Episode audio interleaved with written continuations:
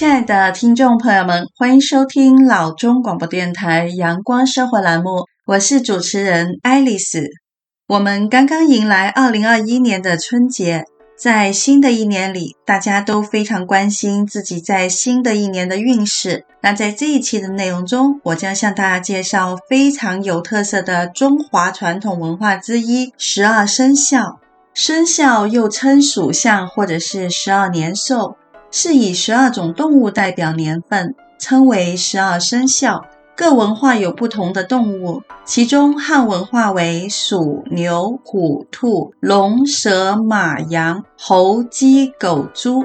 它们依次与十二地支的子、丑、寅、卯、辰、巳、午、未、申、酉、戌、亥相配，形成了子鼠、丑牛、寅虎、卯兔、辰龙、巳蛇、午马、未羊、申猴、酉鸡、戌狗、亥猪。华人常以农历新年做新一年的生肖，即做其出生年的象征动物为生肖，循环一次为一轮。在中国，除了用生肖纪年外，还用与之相应的十二支纪月、纪日和纪时。十二生肖也广泛流行于亚洲的一些民族以及东欧和北非的一些国家中。关于十二生肖的起源，众说纷纭。其中有一个被认为流传的最广泛的版本，那就是相传在上古时代，人类知识有限，连年月的计算与区分都不知道。于是玉皇大帝应人类的请求，想出以十二种动物作为各年的名字，让一般平民百姓方便记忆。但选什么动物呢？经过左思右想。玉帝决定在自己生日当天举办动物渡河比赛，取前十二名的动物作为十二生肖，以为纪念。消息传开之后，所有的动物无不卯足劲，跃跃欲试，都想在十二生肖里取得一席之地。其中感情很好的小老鼠和小猫咪也想赴会，却苦于体型小又不会游泳，于是便商请平日早起又脾气温和的水牛帮忙载他们一程。玉帝生日当天一大早，小老鼠去叫醒睡眼惺忪的小猫咪。可是小猫咪醒不来，水牛就叫老鼠不要理会它了，赶快启程。就在他们快达到终点的时候，水牛心里想着得第一的念头，但是老鼠跳到牛的前面，抢得了第一名。于是水牛只得到了第二名。老虎全身湿哒哒的赶来，得到了第三名。兔子透过别的动物帮忙渡河，再飞快地蹦到玉帝面前，取得了第四名。因为职责所在，降了场雨才赶来赴会的巨龙错过了第一，只排到了第五位。接着是马，但其实蛇隐藏在马的下面，因为蛇一出现，马就受惊了，因此蛇抢得了第六位，而马则夺得了第七位。接着，羊、猴和鸡坐在木筏上，到了岸边。三个决定将第八名让给了羊。接着，第九名的是猴和第十名的是鸡。然而，狗很会游泳，但是在水里嬉戏得太久，只抢得了第十一名。最后一名的猪则偶然间胜出。正当玉皇大帝郑重宣布十二生肖经由比赛结果，排名是鼠、牛、虎、兔、龙、蛇、马、羊、猴、鸡、狗、猪的时候，落后的小猫咪狼狈地赶到了。他问道：“我呢？我得第几名？”玉皇大帝告诉他：“你来晚了，比赛已经结束了。”这个时候，小猫咪气到了极点。以为小老鼠故意不叫它，因此伸出了利爪向小老鼠抓去。原本是好朋友的小老鼠，虽然在十二生肖中拔得头筹，却从此过着提心吊胆的日子，生怕猫咪随时找它报仇。所以每当遇上了猫咪，只有死命的逃窜，甚至躲在墙洞里或者天花板上，不敢随意到处自由活动。也有人认为是小老鼠故意不叫小猫咪，便说这就是做了亏心事应得的报应。还有一个说法是，老鼠和猫呢都坐在了水牛背上一起渡河。快上岸的时候，老鼠把猫推到河里，然后爬上了牛头。一上岸，老鼠就跳下来抢得了第一。因为猫不会游泳，所以到终点只得到了第十三名。所以十二生肖中没有猫，猫也因此非常气愤老鼠。民间神话传说用薯片猫的说法来解释这个问题，但真正的原因是因为中国古时候并没有猫，猫原产于埃及。何时传入中国已不可考证了。那民间的传说则是由唐三藏从印度带回的中国，所以猫在传入中国以前，中国的十二生肖早就排完成定论，而且十二生肖中已经有了老虎这只大猫，所以小猫就不用值班了。因此，中国的十二生肖中没有猫，而越南的十二生肖就把兔子改成了猫。那生肖的一轮周期为十二年，人的岁数等于十二的倍数也称为本命年。另外，由于地支的周期也为十二年，与生肖首尾完全对应，本命年也可以认为地支周期的倍数。推算规则为依据农历，比如一九五六年为丙申年。到了一九六八年的戊申年和一九八零年的庚申年均为本命年，这三个年份均为生肖的猴年。依照干支纪年，这三个年份分别为丙申、戊申和庚申，其中地支部分均为申。每岁值相应太岁称为犯太岁、刑太岁、害太岁、冲太岁和破太岁等，也称为本命年。按民俗来说，一般在本命年，依照各地的风俗，有不同的习惯和禁忌。比如佩戴红腰带、红手链等等，都要戴红的，穿红袜子的习俗。有些地区则流行佩戴相合生肖的饰物，而且一戴就是一年。在台湾和香港，则本命年和正冲年出生者有安太岁的习俗，就是当冲所属之生肖年。比如生于虎年者，太岁当冲该年容易发生意外。如果有一些意外产生，在传统的习俗里，会求助在宫庙点光明灯安太岁，以祈求该年一切事情平安顺利。安太岁也需要对照本命年的太岁官，祈求帮助，今年或是就能够减少无伤。好，那我们在这节内容中呢，向大家介绍了十二生肖的神话起源故事。那我们在下一节的内容中，将会继续向大家介绍十二生肖在二零二一年的运势。接下来我们稍作休息，大家不要走开，我们一会就回来。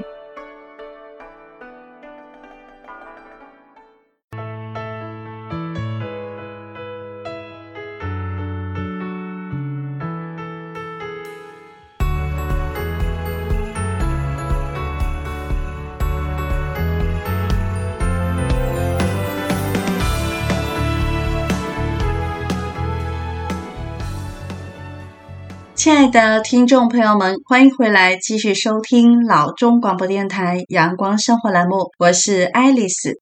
我们在上一节内容中向大家介绍了十二生肖的起源神话传说，想必听众朋友们都非常关心自己所处的生肖在二零二一年的运势会是如何。那接下来呢，我就向大家来介绍一下。首先，我们来看一看排行第一的鼠。生肖鼠在二零二一年与太岁六合，整体的运势比较好，所以这一年各方面的运势呢也都会得到提升。在事业方面呢，二零二一年也会取得更大的进步，工作中还能遇到不少好的机遇。如果能够把握住这些机遇，这一年就能够升职加薪，改善自己的物质生活基础。生肖鼠本身就是一个财运比较突出的属相，所以在二零二一年六合太岁之年，财运更是水涨船高。所以这一年里，属鼠的朋友们呢，赚钱会比较轻松，而且比较顺利哦。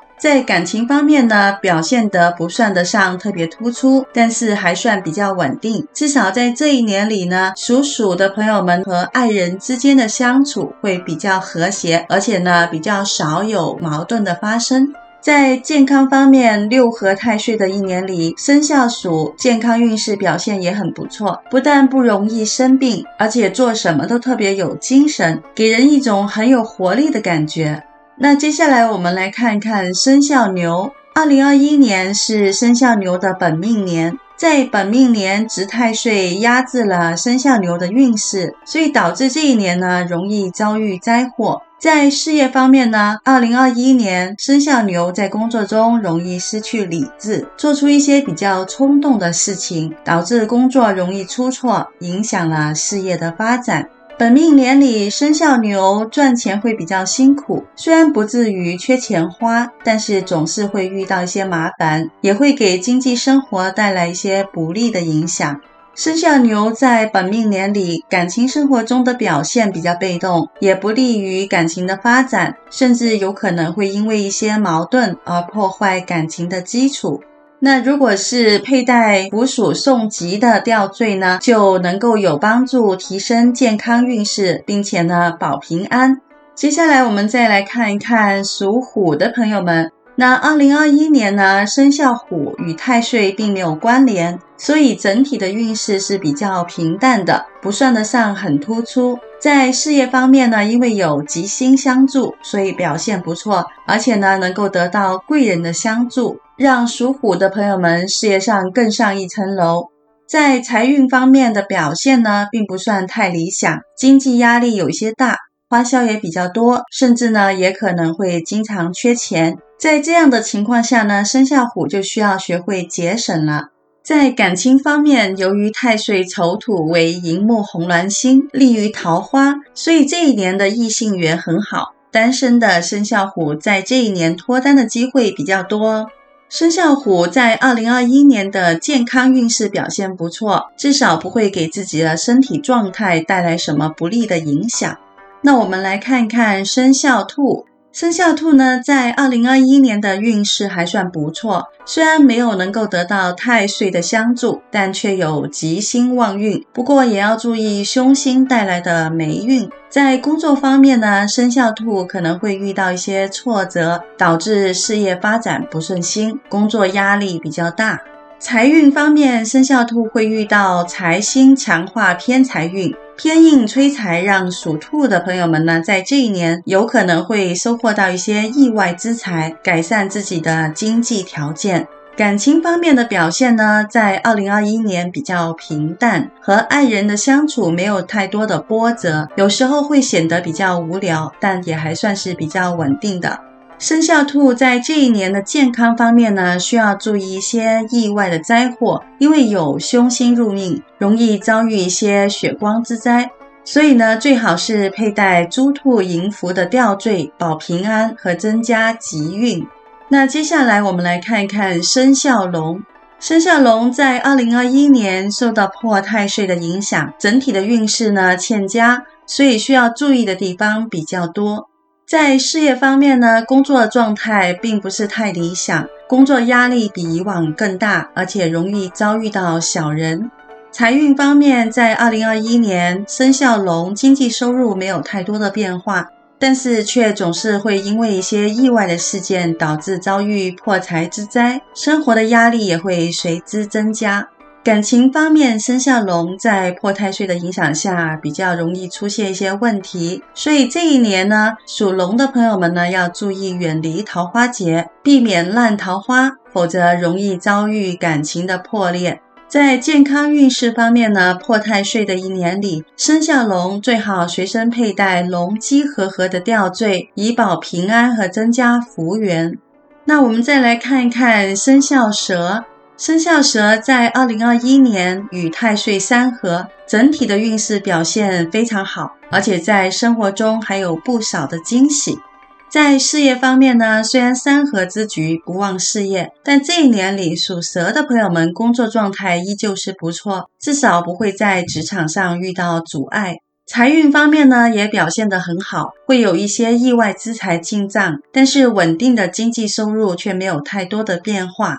在感情方面表现的也很不错，因为三合生情，让属蛇的朋友们在二零二一年桃花运是很旺的，所以单身的生肖蛇呢都有机会脱单哦。健康运势方面，二零二一年生肖蛇的表现呢是不错，至少这一年生病的几率比较少，所以注意安全就可以了。好，那接下来呢，我们来看一看生肖马在二零二一年，因为流年害太岁，导致整体的运势欠佳，所以生活中遇到的麻烦事也不会少。在职场上要注意提防小人，同时呢，与身边的人处好关系，否则呢，对事业的发展影响也比较大。财运方面，在二零二一年，生肖马的经济收入呢还算稳定，但最好时刻保持低调，不要太过于张扬，不然经济压力也会比较大。感情运势方面呢，属马的朋友们呢，在二零二一年会发现，在这一年里和爱人的相处陷入到一种比较尴尬的局面之中，似乎彼此的感情很难更进一步一样。那生肖马在二零二一年的健康状态呢，不算太理想，不但容易生病，而且呢，遇到意外的灾祸也比较多。所以，如果随身佩戴火神水洗的吊坠呢，就有利于提高健康运，保平安。生肖羊在二零二一年受到冲太岁的影响，运势也不太顺，生活中有可能会遇到阻碍，所以呢，必须多加注意。在工作中，生肖羊会感觉压力倍增，似乎总是有人在影响自己的工作一样，不但无法专注，而且呢，还总会有一些麻烦找上门。二零二一年里，生肖羊赚钱的阻力呢也比较大，虽然自己很卖力，但总是会有一些意外出现，让生肖羊收入缩水，所以呢，需要随身佩戴红财大展的吊坠来增强自身的财运。在感情方面呢，生活中经常会和爱人发生一些矛盾和冲突，以至于在二零二一年里，彼此的感情陷入到一种比较危险的地步，稍不留神就有可能会分手。在健康运势方面，需要注意尽可能的远离危险。不要做任何冒险的事情，甚至出门的次数也需要减少。如果佩戴虎牛银泰的吊坠呢，就有利于提高健康运势，避免意外的事件发生。那接下来我们再来看一看生肖猴。生肖猴在二零二一年的运势表现都还不错，流年吉星比较多，而且呢会有五行相生旺运。工作也比较顺利，虽然没有能够遇到升职加薪的机会，但是至少做事都很顺心。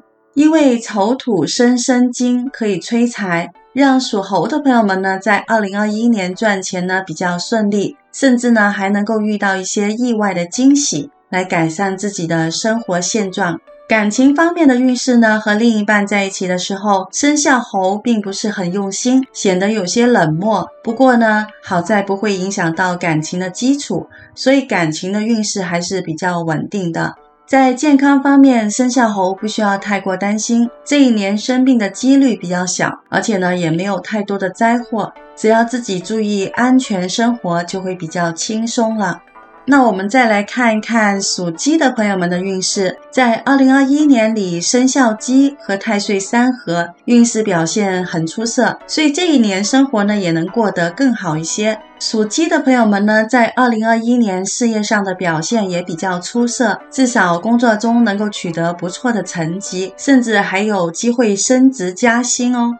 属鸡的朋友们呢，在二零二一年里赚钱会比较轻松，因为呢有贵人相助，在这一年里的求财之路呢也会格外的顺利。感情方面，因为有三合太岁之局相助，在这一年里感情生活自然不会差，只会比以前更加幸福和甜蜜。不过在健康方面需要多加注意，因为有凶星入命，所以呢健康状态也有可能不是太理想。那我们再来看看生肖狗。二零二一年生肖狗呢不受太岁影响，所以运势表现比较稳定，至少不会有太大的灾祸出现。事业运或者不是很旺，但也不算得上很差。若是能够努力一些，并且随身佩戴四海显达的吊坠来提高事业的运势呢，在这一年里也不是没有机会升职加薪的。生肖狗在二零二一年的财运方面表现其实还算不错，虽然经济收入没有太大的变化，但是呢却有横财运，有可能会得到意外之财。感情方面，在二零二一年里，生肖狗的关注度并不是很高，所以彼此的感情有可能会出现一些问题，但是都是一些小矛盾，只要主动一些就能够很快化解了。健康运势方面呢，不需要太过于担心，虽然也会有一些小毛病，但却不会影响到自己的生活。那我们最后来看一看生肖猪。生肖猪在进入到二零二一年后的运势表现比较平淡，但生活相对来说也比较轻松和顺利。虽然在这一年里，生肖猪想要升职或者是加薪呢，也许会有一些困难，但是工作却显得很轻松，不会有太多的压力。经济收入方面，在二零二一年没有太多的变化，但是呢，也不会缺钱。感情方面，建议属猪的朋友们可以佩戴真元手链，提高异性缘，增强桃花运。健康方面的运势，属猪的朋友们在二零二一年的表现也都还不错，虽然偶尔会有一些小毛病，但是如果佩戴金灵送印的吊坠呢，对这一年的健康会有很大的帮助。好，那以上呢，我们就向大家介绍了十二生肖在二零二一年里的运势。那因为只是一些概述，仅供大家参考，而且呢，具体情况呢还是因人而异的，所以呢，大家也都还是需要拥有阳光乐观、积极进取的心态，保持良好的生活起居习惯。也祝所有的听众朋友们在二零二一年里生活美满幸福，事业红红火火、蒸蒸日上，身体健康平安。那接下来我们稍作休息，在下一节内容中将会向大家介绍二零二一年出生的朋友们的运势，大家不要走开，我们一会就回来。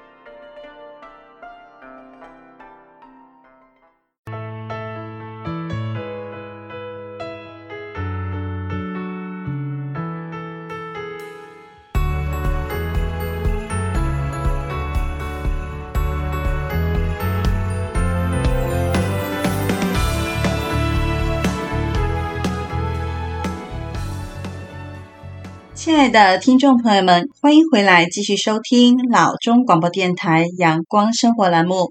我是爱丽丝。我们现在已经跨入了二零二一年，那二零二一年是什么生肖年呢？在这一年出生的人将会是什么样的运势呢？接下来就让我们一起来看一看吧。二零二一年为农历的辛丑年，也就是纳音为弼上土。我们也俗称这一年为金牛命，辛丑纳音弼上土，地支丑也就是土，丑也为天干辛的金库，因而称为禄辰库。纳音土及地支丑土都需要生天干辛金。以辛金为本，因而称气衰就本之土，最好有火来生土，或者是有木来相刑制约。假如木和上与丑有刑冲，则一定有旺金比助才能用刑。丑之冲为未，丑未相冲，丑见戌为刑。如果旺金，就可制木。有虚相合，也可三合会丑。如果有这样的造化，主人有功名；如果命格中官鬼木旺，则有酉金，就可入贵了。辛丑必上土命，为人外性谦和，内藏刚毅，城府颇深，多有心计，有内涵，但冲劲不足，多有消极的现象。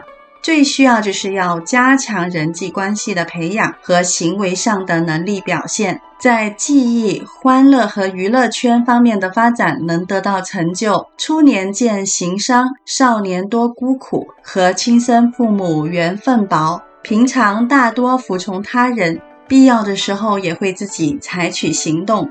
二零二一年出生人的命运是早年荣禄，中年平稳，晚年享福。如果遇到一些小小的意外而造成了轻微的损伤的话呢，要注意一些。那这一年出生的呢，通常个性比较内向、优柔寡断，而且呢比较容易猜疑。在二零二一年出生的人为金牛，生人为路途绝食之牛，为人心性温和，初年有惊恐之厄，虽有一禄财帛，进退骨肉少利。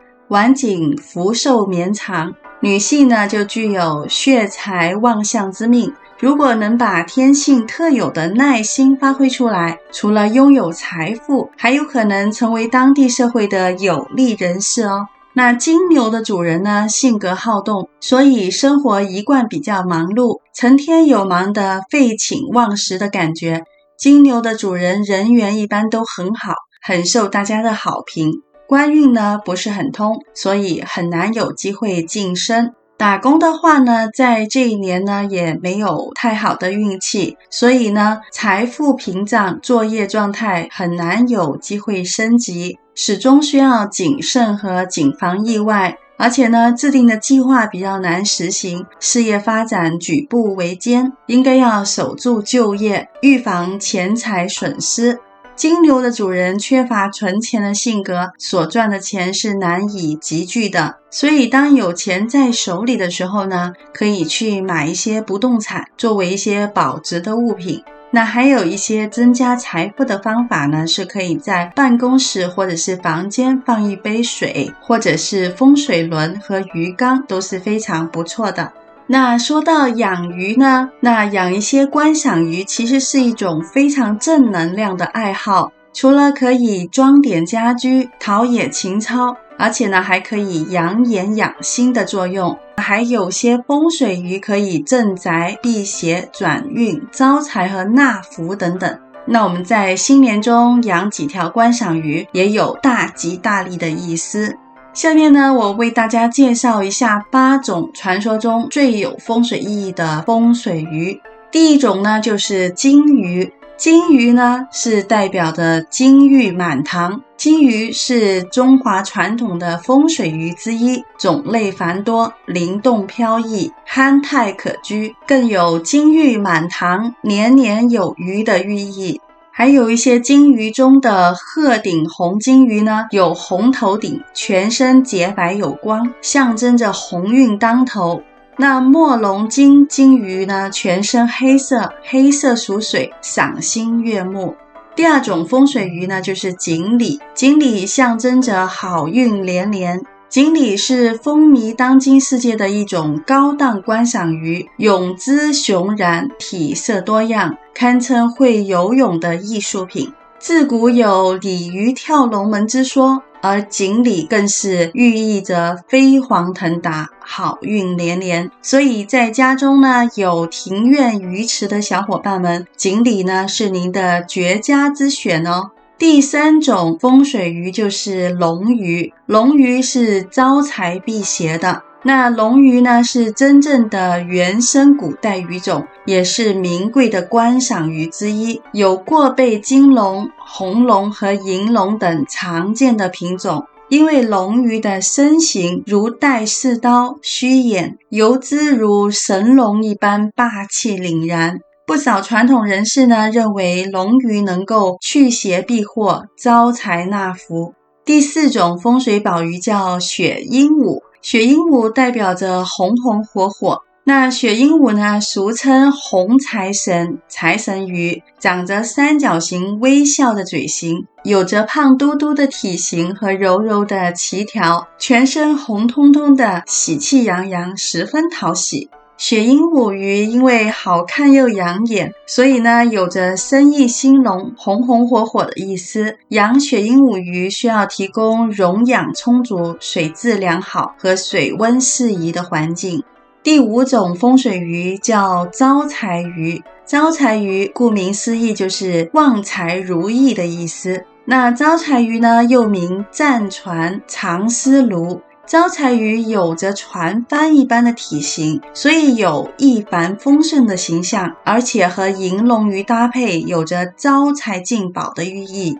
招财鱼具有非常强的领域性和互动性，喜欢上下垂直游动，属于杂食偏草食性的观赏鱼，一般呢比较适合单养。第六种风水鱼呢叫虎鱼。虎鱼象征着威震四方。那常见的观赏虎鱼呢，有泰国虎鱼和印尼虎鱼等等。因为它身上有着条状的斑纹，非常像猛虎，所以而得名。气质呢霸道，虎虎生威，威震四方。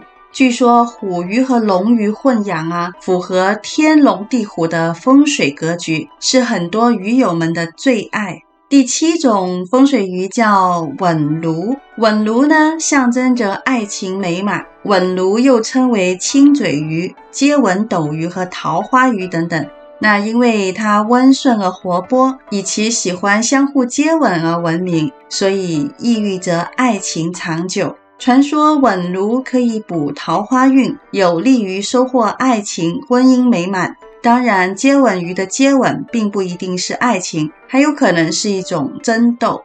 第八种呢是罗汉鱼，罗汉鱼象征着福寿安康。罗汉鱼的体型魁伟，短身高背，额头高宠，象征着福寿安康、大吉大利。养熟了还喜欢亲近人，非常热衷互动，是人见人爱的一种宠物鱼。罗汉鱼单养起来非常养眼，混养也很灵动，几乎每一条都是世界上独一无二的宠物。养罗汉鱼需要提供温度适宜、水质良好的环境。每次喂食以七八分饱为宜，换水的时候呢，而且要注意避免温差和适当停食。那向大家介绍了这么多风水宝鱼之后呢，听众朋友们是不是非常想在新的一年里家中呢也养上几条风水宝鱼？好，那祝大家在新的一年里身体健康、吉祥如意、金玉满堂福寿安康。感谢所有听众朋友们的收听，那我们这一期的内容就到这里结束了。喜欢我们节目的朋友们呢，欢迎下周三同一时间继续关注阳光生活栏目，我们下期再会。